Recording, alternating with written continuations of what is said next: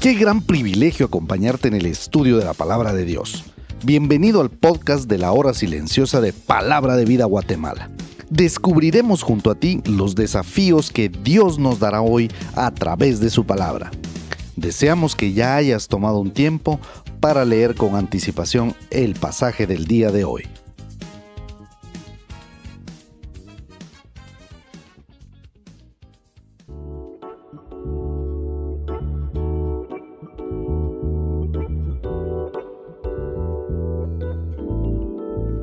Muy buenos días, qué privilegio nuevamente encontrarme con ustedes y estudiar juntos la palabra de Dios. Nuestro pasaje para la hora silenciosa de hoy lo encontramos en 1 Tesalonicenses capítulo 5 versículos 1 al 8. Los tesalonicenses fueron instruidos acerca del regreso de Jesús. Pablo les enseñó de los tiempos y las ocasiones. Ellos tenían una noción de los tiempos proféticos en los cuales vivían y podían discernir las ocasiones de la cultura presente. Jesús criticó a los líderes de su tiempo porque no podían discernir las señales de los tiempos en Mateo 16 del 1 al 3. Nosotros deberíamos estudiar nuestra Biblia y observar el mundo que nos rodea para estar al tanto de los tiempos y las ocasiones. La frase el día del Señor no se refiere a un solo día, sino a una temporada cuando Dios avanza rápidamente su agenda al final de esta era. El día del Señor denota la idea en que Dios interviene en la historia para juzgar a sus enemigos, liberar a su pueblo y establecer su reino. Los tesalonicenses habían sido enseñados que no podían saber el día del regreso de Jesús. Ese día permanecería desconocido y llegaría como sorpresa.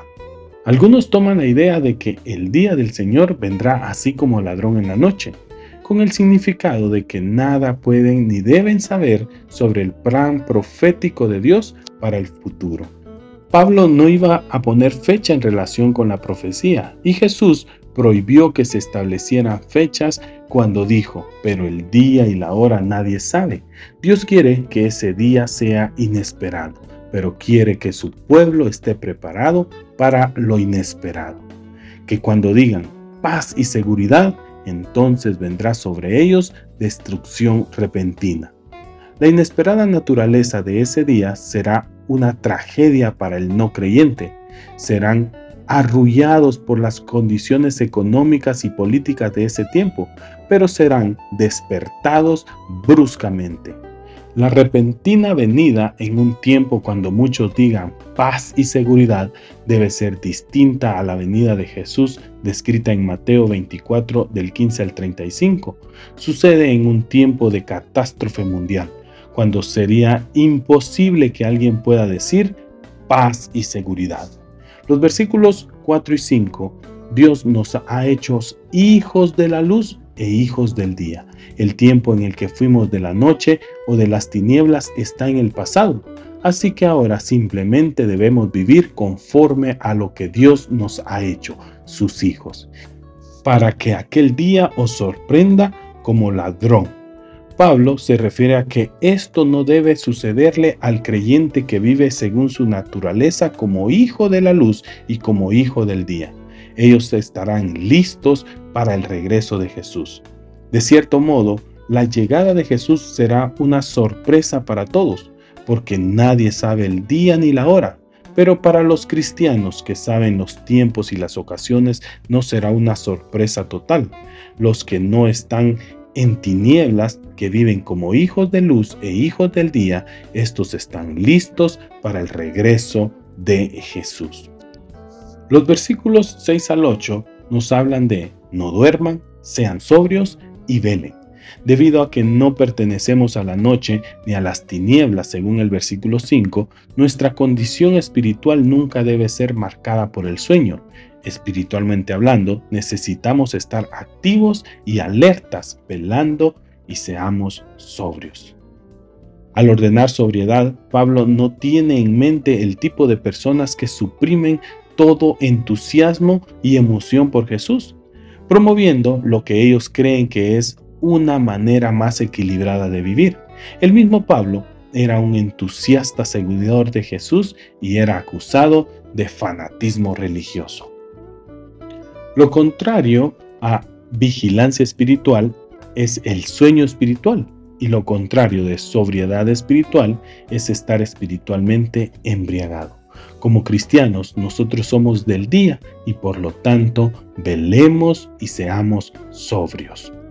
Pablo usó la imagen de la armadura de un soldado para ilustrar la idea de estar vigilantes. Un soldado es un buen ejemplo de alguien que debe velar y ser sobrio, y él está equipado para hacerlo con su armadura. La fe y el amor son representados por la coraza, porque cubren órganos vitales. Ningún soldado irá a la batalla sin su coraza, y ningún cristiano está equipado para vivir la vida cristiana sin fe y amor. La esperanza de la salvación es representada como un yelmo porque protege la cabeza, lo cual es tan esencial como la coraza. La esperanza no es usada en el sentido de un pensamiento deseoso, sino en el sentido de una expectación confiada de la mano de Dios en el futuro. Por eso, vívelo. Qué lindo será ese día que nos encontremos con nuestro Salvador para disfrutar la eternidad con Él. Pero qué triste saber que muchos de nuestros amigos y familiares aún no están preparados. La pregunta para ti es, ¿Qué estás haciendo para que tus familiares y amigos conozcan a Cristo y estén preparados y listos para recibir al Señor ese día?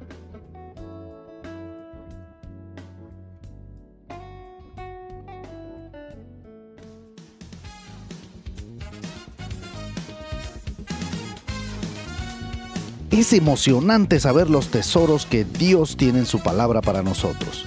Ayuda a tus amigos a que descubran la voluntad de Dios para su vida. Comparte este podcast con ellos. No olvides seguirnos en nuestras redes sociales.